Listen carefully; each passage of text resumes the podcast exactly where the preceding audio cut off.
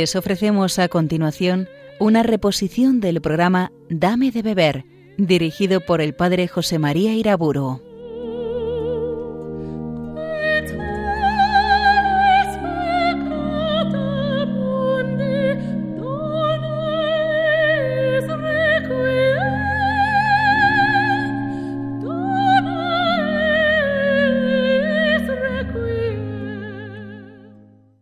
En el nombre del Padre, del Hijo y del Espíritu Santo.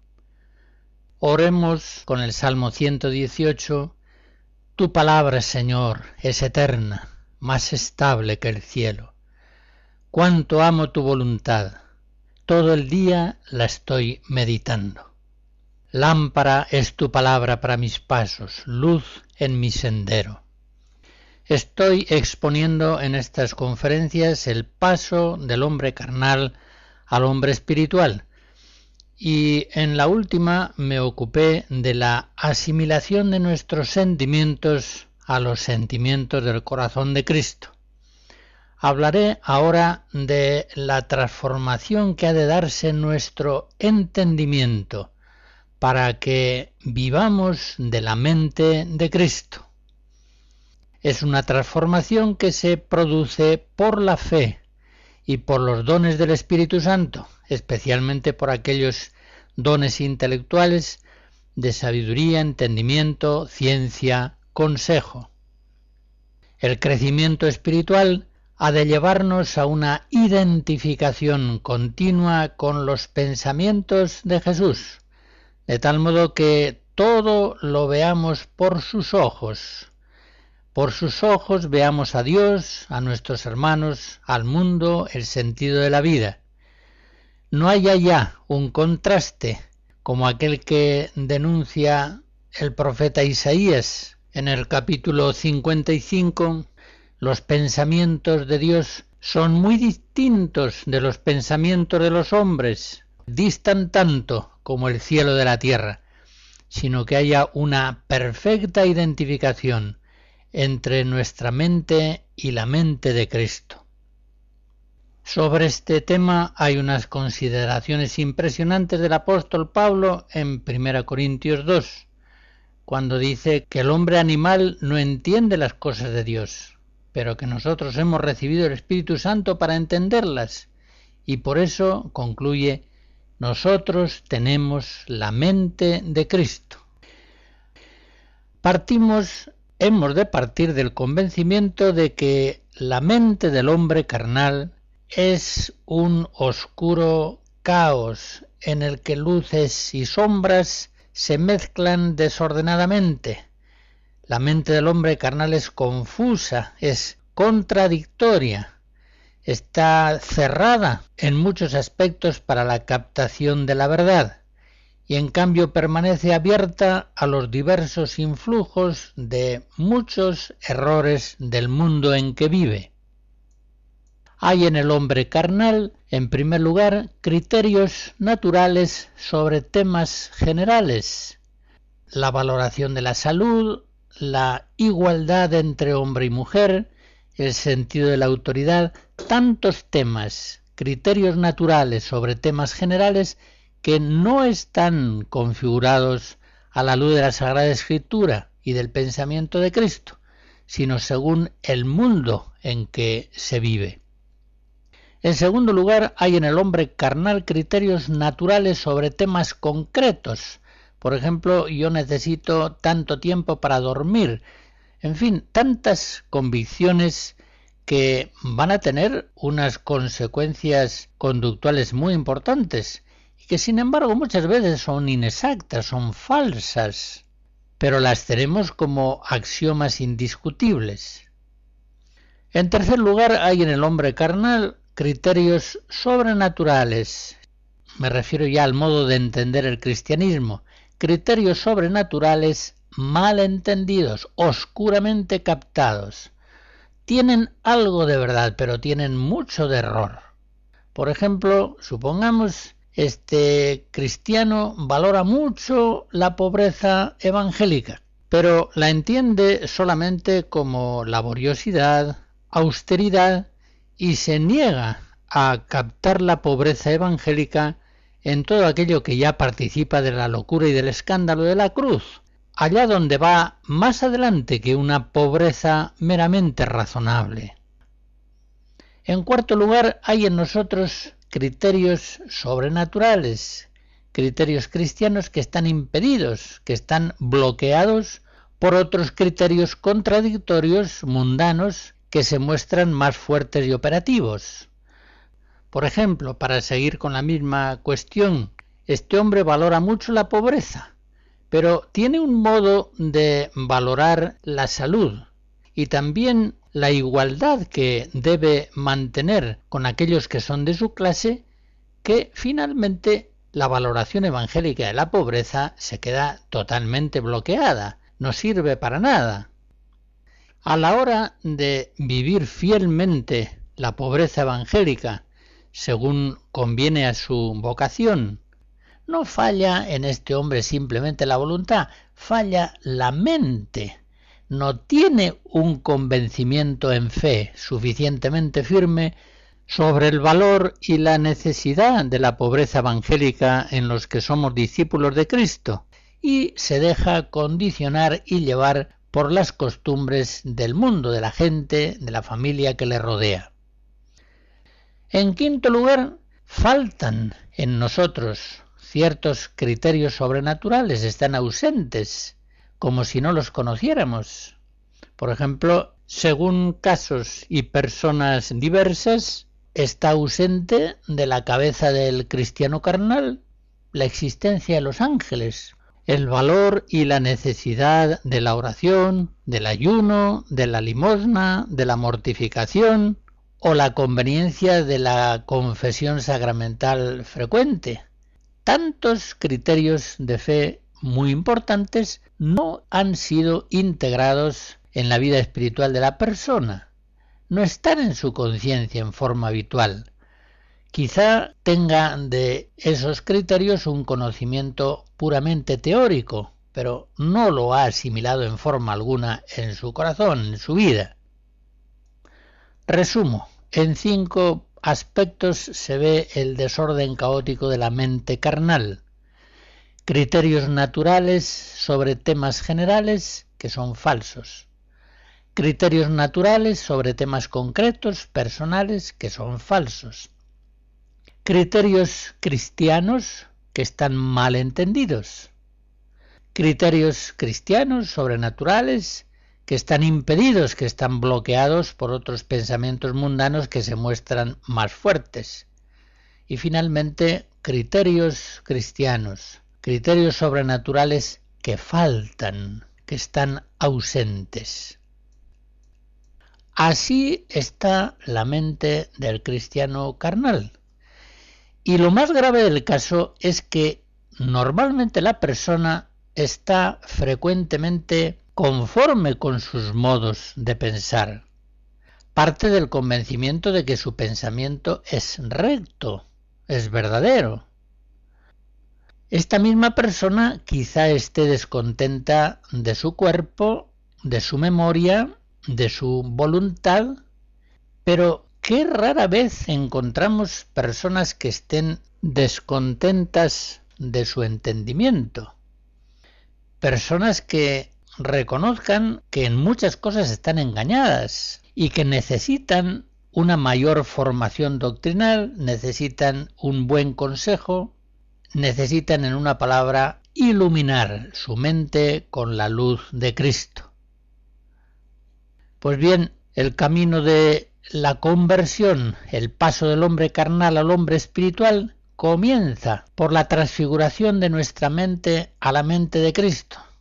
Tenemos que hacernos discípulos del Señor, partiendo del convencimiento de que los pensamientos y caminos nuestros difieren muchísimo de los pensamientos y caminos del Señor. Pero haré también sobre esto una observación que en una cierta cuestión estemos equivocados no es cosa que tenga mayor importancia. Bueno, en principio, según de qué se trate. Lo grave es que estemos apegados a nuestros modos humanos de pensar, porque es que entonces no nos dejamos corregir por Dios, no nos dejamos enseñar por Él. ¿Cómo el Señor podrá modificar nuestros pensamientos si estamos torpemente convencidos de su validez? ¿Cómo podrá el Espíritu Santo iluminarnos la mente si ésta permanece aferrada a sus propias maneras de pensar? ¿Cómo podrá el Espíritu Santo renovarnos? ¿Cómo podrá hacer en nosotros un hombre nuevo, conforme a la lógica del Logos divino, Jesucristo? Si el hombre viejo ni siquiera acepta poner en duda sus viejos criterios lamentables. Es algo verdaderamente sorprendente comprobar que muchos cristianos ni siquiera ven la necesidad de unas tesis del entendimiento. Dan por supuesto que ellos piensan bien, rectamente. Atribuyen las fallas de su vida a la voluntad. Me falla la voluntad.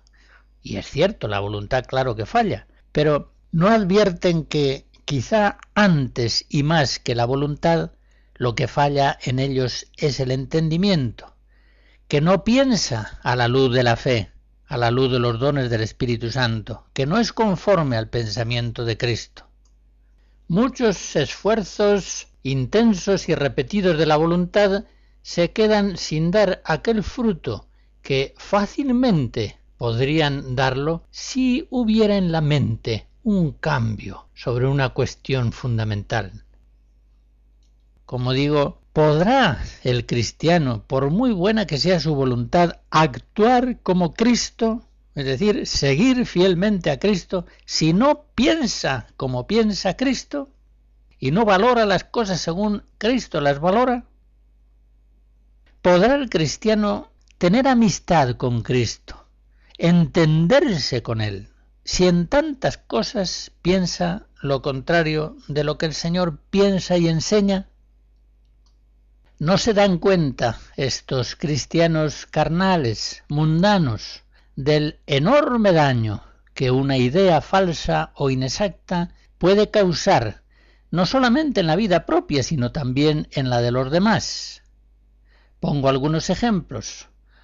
Un rico con una idea falsa de sus responsabilidades personales puede hacer daños inmensos.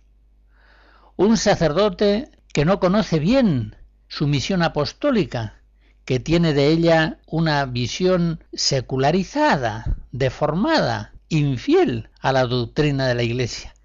¿Cuántos daños puede hacer este sacerdote? ¿Cuántos bienes puede omitir?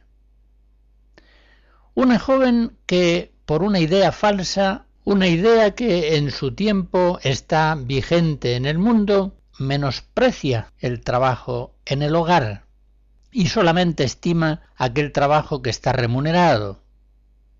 Un padre, bien sea excesivamente autoritario o bien sea excesivamente permisivo, puede hacer un daño inmenso, porque las ideas que tiene sobre la educación de sus hijos son muy erróneas. Una persona que proyecta mal su vida, porque tiene de ella una idea equivocada. Cree, por ejemplo, que tiene dotes de artista, como para vivir del arte, dedicándose a él, y no es así, no es así, no tiene dotes para vivir del arte, es otra su vocación. El camino que Dios le ha dado es otro, pero él no quiere saber nada de su verdadero camino. Él está apegado a pensar que su vida es la de artista y que si no tiene la aprobación de los que le rodean es porque su arte es incomprendido. Esta vida va a acabar destrozada. Más ejemplos. Pensemos en un terrorista que considera sus crímenes como obras meritorias, buenas, necesarias e incluso heroicas. En fin, ¿cuánto daño pueden hacer en las personas las ideas mal entendidas, falsas, engañosas? Ese pensamiento falso coloca a las personas bajo el influjo del padre de la mentira. Todo error En la medida en que es culpable, tiene en el fondo un influjo diabólico. ¿Cuántas barbaridades puede hacer la voluntad en un cristiano carnal con la mejor intención, sin cargo alguno de conciencia, si su mente en algún aspecto está gravemente oscurecida por el error. Pensemos, por ejemplo, en los grandes crímenes que pueden ser cometidos por un matrimonio que ha recibido una formación doctrinal falsa en temas de moral conyugal. ¿Cuánto daño puede hacer un obispo democrático que no corrige, que todo lo permite, que no manda con la autoridad apostólica? Puede hacer tanto daño como un obispo sumamente autoritario, que atropella, que no escucha, que no tiene en cuenta lo que le dicen sus colaboradores. En fin, los errores de la mente, siempre con un origen diabólico causan grandes males en nuestra vida y nos impiden grandes bienes. De tal modo que cuando hablamos del el paso del hombre carnal al hombre espiritual hemos de ocuparnos con toda atención en la configuración de nuestra mente a la mente de Cristo, en la iluminación de nuestro entendimiento por la fe escucharemos parte de la misa en sí menor de Juan Sebastián Bach.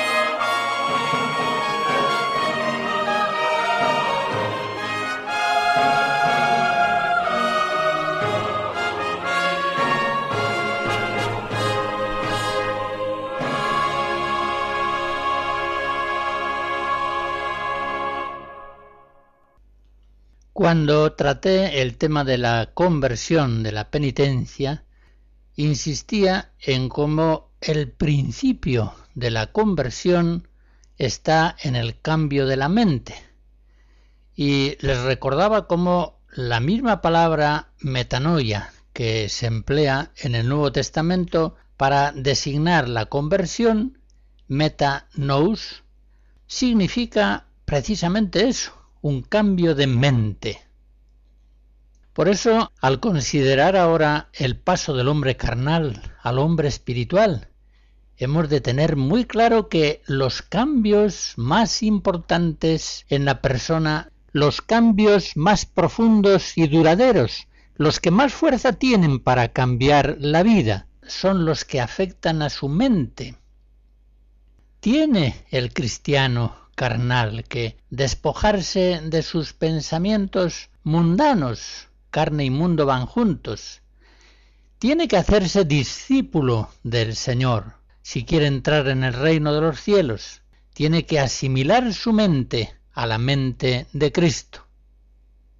Eso es lo que va a posibilitar cambios conductuales en su vida fáciles de realizar y durables no olvidemos que nuestra lucha estética principal no es contra la carne y la sangre, es contra el diablo. Y no olvidemos que el diablo es el padre de la mentira, como así le llama Jesús. Por tanto, nuestra conversión ha de ser una victoria de la verdad sobre la mentira. ha de ser una santificación que primeramente afecta a nuestro entendimiento. La justificación, la santificación del hombre comienza por la fe. Dice Jesús en la última cena, Juan 17, Padre, santifícalos en la verdad. El Espíritu Santo es la verdad y solamente podemos crecer en vida espiritual cuando abrimos nuestra mente y toda nuestra vida al influjo del Espíritu de la verdad. Pero el Espíritu Santo ilumina nuestra mente fundamentalmente por la virtud teologal de la fe.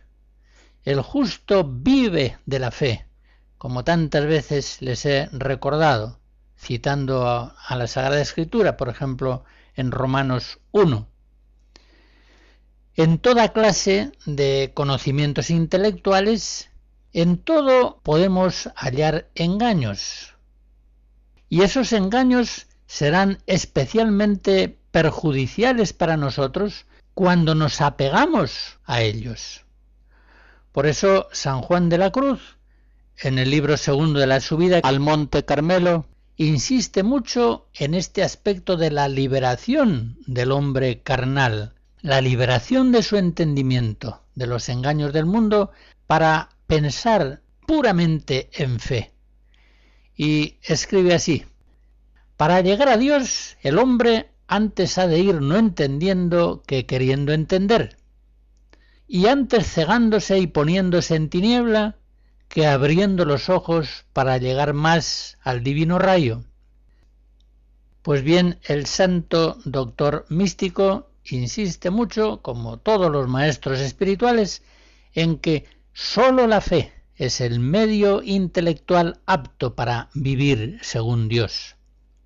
El justo no vive de los sentimientos, ni de imaginaciones u opiniones de hombres por buenos que sean. El justo vive de la fe, es decir, de la misma palabra de Dios. Sólo la luz sobrenatural y divina de la fe es absolutamente fidedigna en los discernimientos y decisiones de nuestra vida espiritual. Por eso, dice San Juan de la Cruz, en estas cosas espirituales, cuanto menos obra el alma con habilidad propia suya, va más segura, porque va más en fe. Efectivamente, en las cosas de la vida espiritual no valen puramente los razonamientos, menos aún las imaginaciones, y todavía menos los sentimientos, Sucede en estas cuestiones algo paradójico, curioso. Por una parte, lo no razonable nunca procede de Dios, porque Dios es el autor de la razón, como es el autor de la fe. Por ejemplo, no puede proceder de Dios la idea de que gastar en lo superfluo convenga cuando se carece de lo necesario. Eso por un lado, pero por otro lado, lo razonable muchas veces tampoco viene de Dios. Por ejemplo, una forma razonable de entender la pobreza evangélica.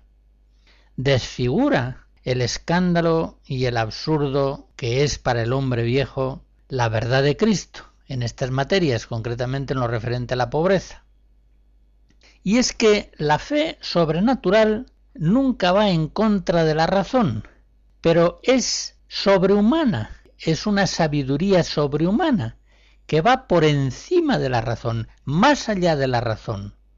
Por eso, si algo es puramente razonable, habrá que pensar que no es un pensamiento verdaderamente cristiano. Me refiero, por supuesto, a cosas de la vida espiritual y moral. No me refiero a las matemáticas, por ejemplo. Si la razón dice que dos y dos son cuatro, la fe no tiene ninguna objeción que poner a ese convencimiento. Es la fe, es la luz de la fe la que debe guiar todos nuestros discernimientos y decisiones. Es la fe el criterio que debe regir permanentemente nuestra vida en todo momento, en las cosas grandes y en las cosas pequeñas. No valen tampoco las presuntas locuciones, visiones o revelaciones que pueda apreciar en sí mismo el hombre carnal o el hombre espiritual. Van muy mal aquellos que, menospreciando la revelación divina y la luz cierta de la fe, andan siempre buscando luces extraordinarias, presuntos milagros, libros de revelaciones privadas, apariciones y mensajes aquí y allá. San Juan de la Cruz advierte con severidad en el libro segundo de la subida, no hemos de pedirle a Dios más luz que la que ya nos dio en Jesucristo. Como nos dio a su Hijo, que es su palabra, que no tiene otra, todo nos lo habló en él junto y de una vez, en esta sola palabra, y no tiene más que hablar. Por tanto, sigue diciendo en el mismo lugar San Juan de la Cruz que todas esas visiones, locuciones, noticias interiores, ahora sean de Dios, ahora no, muy poco pueden servir al provecho del alma para ir a Dios, si el alma se quisiese asir a ellas, sino que si no tuviese cuidado de negarlas en sí, no sólo la estorbarían, sino aún la dañarían harto y harían errar mucho. Por tanto, sigue diciendo el doctor místico, el alma debe desviar los ojos de todas aquellas cosas y desnudar el gusto y el espíritu de ellas para ir adelante en pura fe. Ha de haberse en una actitud puramente negativa hacia esas presuntas revelaciones, visiones, locuciones, para ir adelante por el medio próximo y seguro que es la fe. Por tanto, no ha de hacer archivo ni tesoro el alma, ni ha de querer arrimarse a esas luces, porque sería estarse embarazada con aquellas formas e imágenes, y no iría a Dios por la negación de todas esas cosas. Y por otra parte, el cristiano no tenga miedo a que dejándose guiar solamente por la fe, por la fe de la Iglesia, y no haciendo apoyo en esas otras posibles luces que llegan a su mente por vías más extraordinarias, pueda estar rechazando la luz de Dios. Pues, como dice San Juan de la Cruz, de estas cosas, estas luces se refiere, que pasivamente se dan al alma, siempre se queda en ella el efecto que Dios quiere sin que el alma ponga su diligencia en ella. Es decir, que cuando esas luces realmente proceden de Dios, producen en el alma un efecto durable y benéfico, mientras que si son luces que no proceden de Dios, se van olvidando, quedan en nada.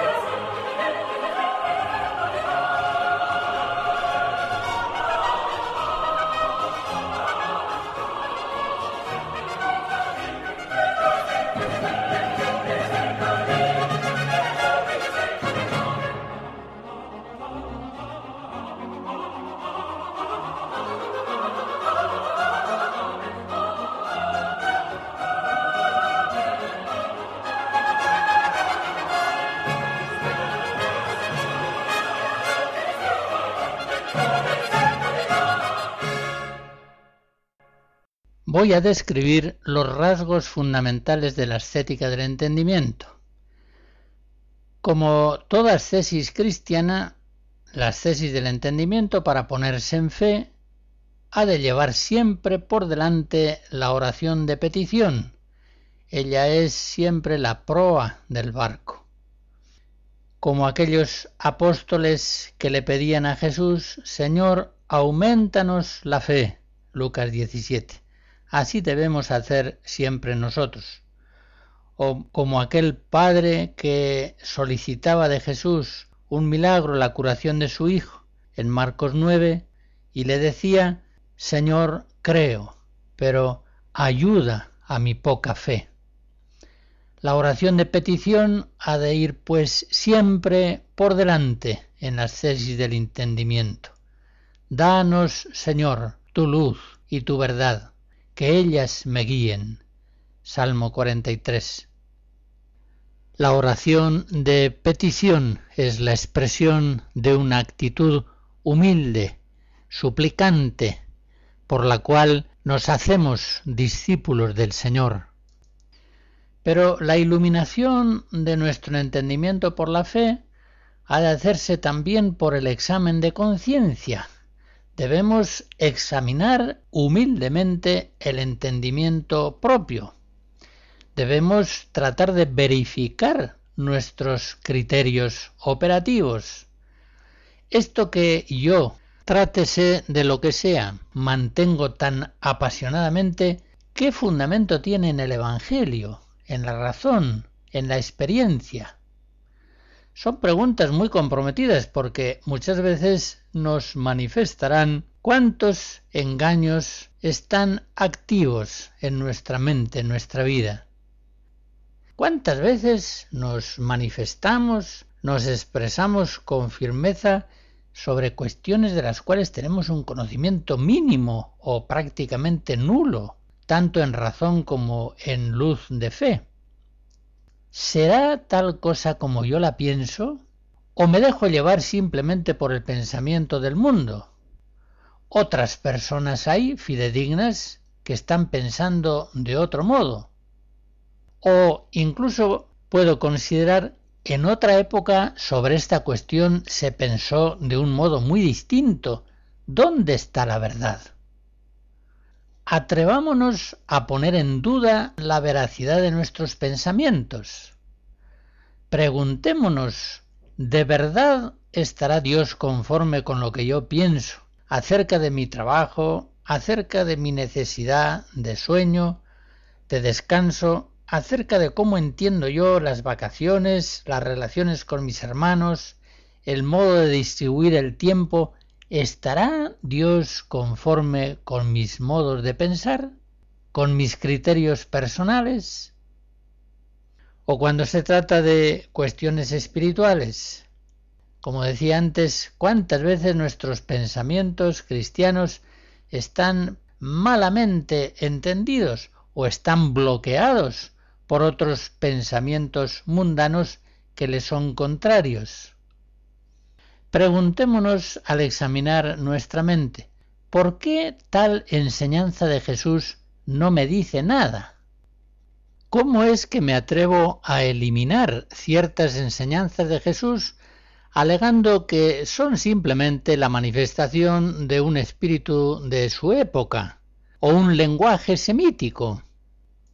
¿Por qué me siento en la práctica autorizado a rechazar la palabra de Jesús, a pensar según el mundo, según la carne? Enseñanzas de Jesús como aquella de no resistáis al mal, a quien te quita la túnica, dale también el manto, Mateo 5.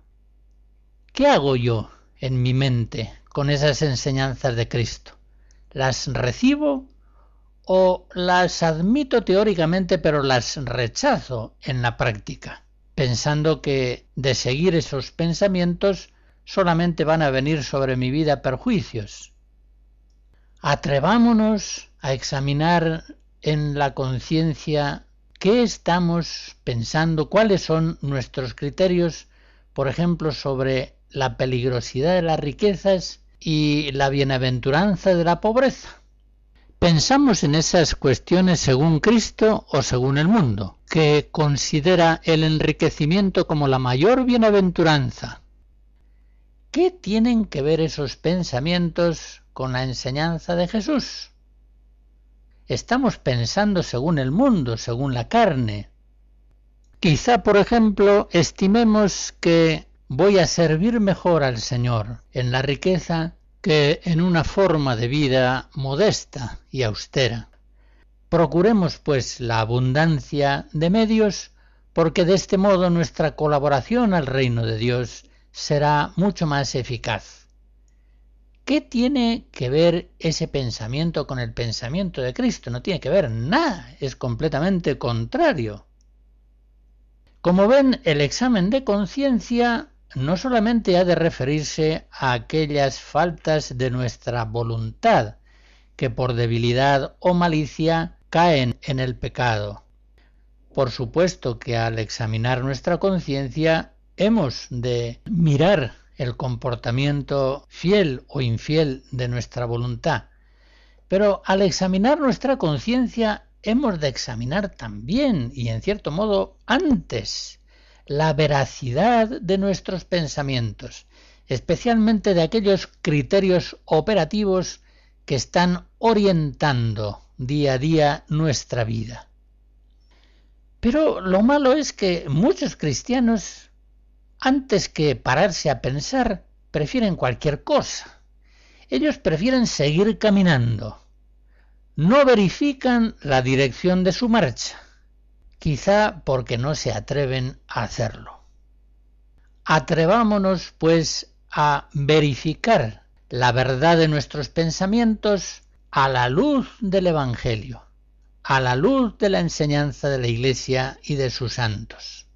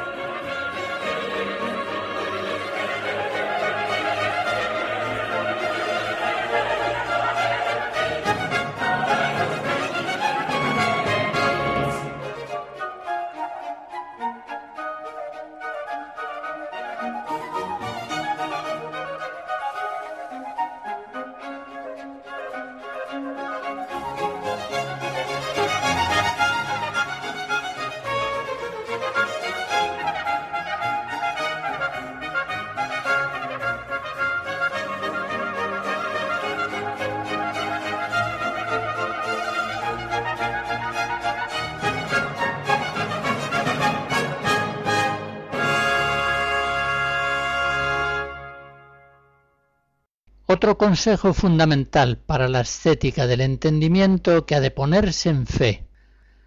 Abramos nuestra mente a Dios de una manera incondicional. Sus pensamientos son distintos de los nuestros y nosotros debemos estar dispuestos a cambiar en nuestros modos de pensar todo aquello que sea contrario al pensamiento de Dios. Pidamos, pues, una y otra vez, Señor, envía tu luz y tu verdad, que ellas me guíen. Siempre la oración de petición por delante. Abramos la mente a Dios, dejémonos enseñar por Él. Él nos habla especialmente por los Evangelios, por las Sagradas Escrituras, las enseñanzas de la Iglesia, las vidas de los santos, la doctrina de los teólogos y maestros espirituales recibida por la Iglesia. Cuánto bien nos hacen las lecturas espirituales que nos dan a beber el agua viva que brota del Maestro Jesucristo. Y lo mismo, cuánto daño pueden hacer en nosotros lecturas de escritos quizá brillantes, aparentemente persuasivos, modernos, más conformes a los pensamientos de nuestro mundo, pero que se alejan a veces miserablemente, indeciblemente de las enseñanzas de Jesucristo. Aquí es cuestión de recordar aquella queja del Señor en la profecía de Jeremías en el capítulo segundo. Pasmaos cielos de esto y horrorizaos sobremanera, ya que es un doble crimen el que ha cometido mi pueblo. Me ha dejado a mí, fuente de aguas vivas, y ha ido a excavarse cisternas agrietadas, incapaces de retener el agua. Personas que beben de cualquier charco, de cualquier agua, sin asegurarse previamente de su pureza, de su potabilidad, y luego a lo mejor se quejan de estar con descomposición intestinal, con tifus, pero ¿qué esperaban? de una actitud tan absolutamente imprudente. Uno debe asegurarse de la calidad de los alimentos y de las bebidas que introduce en su cuerpo, y lo mismo debe asegurarse siempre de la calidad espiritual de aquellas lecturas con las que va a alimentar su alma. Por lo demás, no debe el cristiano cebarse, atracarse en la palabra humana.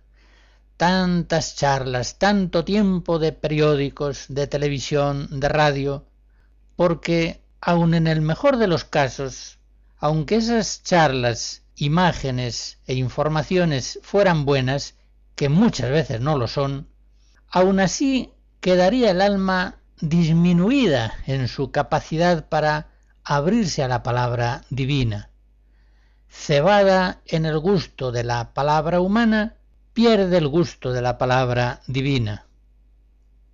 Debemos, como decía hace un momento, alimentar nuestra alma habitualmente con las mejores enseñanzas que la Iglesia nos ofrece.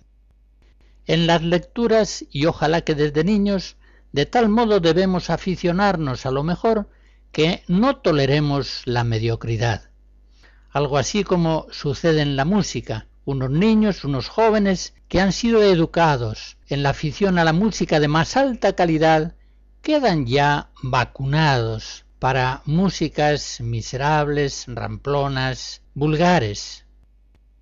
Si no estamos fuertemente adheridos a la verdad en sus más altas y variadas manifestaciones, de otro modo nuestro pensamiento se acomodará a las modas ideológicas del tiempo en que vivimos, pero será infiel a la verdad de Cristo. Y advirtamos en esto que hay modas, no solamente en los vestidos, sino también en las ideologías, en los modos de pensar, y que esto ocurre no solamente en el mundo, también en la Iglesia. Resulta un poco duro decirlo, pero piensen que hace 40, 50 años estaba de moda la ortodoxia. Los editores, al hacer la propaganda de un libro, tenían buen cuidado de proporcionarnos el dato de que una carta del secretario de Estado o del obispo local había dado un elogio a esos escritos. Sabía el editor que la ortodoxia estaba de moda y que garantizándola en sus publicaciones iba a aumentar sus ventas. Tantas veces hemos conocido una situación contraria, en la que lo que estaba de moda era la heterodoxia, y bien consciente de ello, el editor hacía propaganda de sus libros, poniendo de relieve las dificultades que muchas veces el autor ha tenido con Roma, con la censura eclesiástica, con la burocracia vaticana, etc. Puede haber modas ideológicas en el pensamiento cristiano que lleguen a privilegiar la heterodoxia sobre la ortodoxia. Parece imposible, pero así es. Puede haber modas ideológicas que de tal modo privilegien lo nuevo, lo vanguardista, que vengan a crear una especie de alergia hacia el pensamiento tradicional.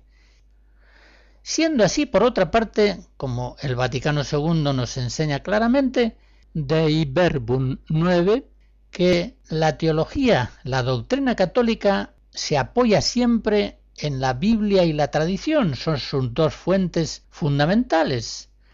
Por tanto, los calificativos de bíblico y tradicional son los más altos que pueden darse a una doctrina, a unos escritos. Por eso cuando una persona dice en un sentido despectivo que un autor, un escrito es tradicional, este hombre dice una barbaridad semejante a la que diría quien menospreciase un autor o un escrito calificándolos de muy bíblicos. ¿Qué sentido tiene esa crítica? ¿Qué pensamiento absurdo, anticristiano hay detrás de ella? Ningún elogio mayor puede hacerse de una enseñanza cristiana que asegurar que es bíblica, que es tradicional. Eso significa que nos está dando la verdad de Cristo. Seleccionemos pues bien nuestras lecturas privilegiando aquellas que son fuentes fidedignas de la verdad divina, la escritura, el magisterio, la enseñanza de los santos. Pero al acudir a esas lecturas, acudamos con un espíritu discipular. Una persona puede leer una encíclica admitiendo solamente aquello que en ella encuentra conforme a sus modos de pensar y dejando a un lado, rechazando aquello que no se conforma con sus juicios. Esta persona acaba de leer la encíclica y se queda en la misma situación que estaba en el principio. No se ha dejado enseñar por Dios. Nosotros no solamente tenemos que acudir a los buenos escritos que la Iglesia nos ofrece, a las buenas predicaciones, a las enseñanzas verdaderamente católicas, sino que tenemos que acudir con un espíritu discipular, aquel de 1 Samuel 3, habla Señor, que tu siervo escucha. Hemos de acercarnos a la zarza ardiente del pensamiento de Jesucristo, descalzándonos previamente de nuestros pensamientos carnales, mundanos, conscientes de que entramos en una tierra sagrada. Por otra parte, no sean nuestras lecturas, aunque versen sobre obras buenas, abandonadas a la gana, al capricho, a la mera curiosidad, haya un dominio sobre lo que leemos, procurándonos en cada momento con la gracia de Dios lo que el Señor quiere decirnos, y que nuestra lectura sea un estudio, sea una lectura meditativa, no sea una lectura de mero entretenimiento, superficial, ligera, que apenas penetra en nuestro pensamiento y en nuestra conciencia, y apenas influye en nuestros modos de vivir. Aquella norma que seguía Ignacio de Loyola, non multa sed multum, hemos de aplicarla a las lecturas.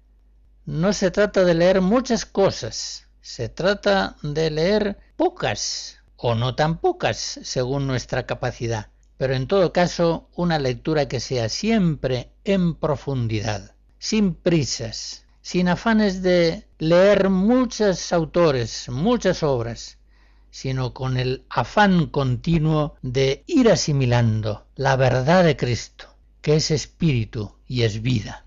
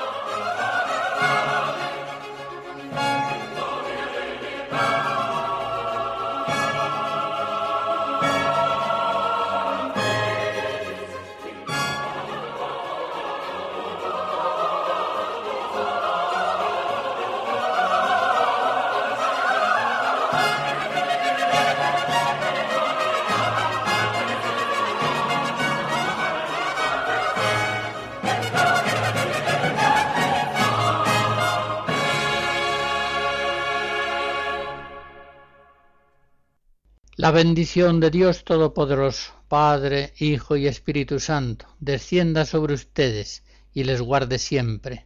Amén.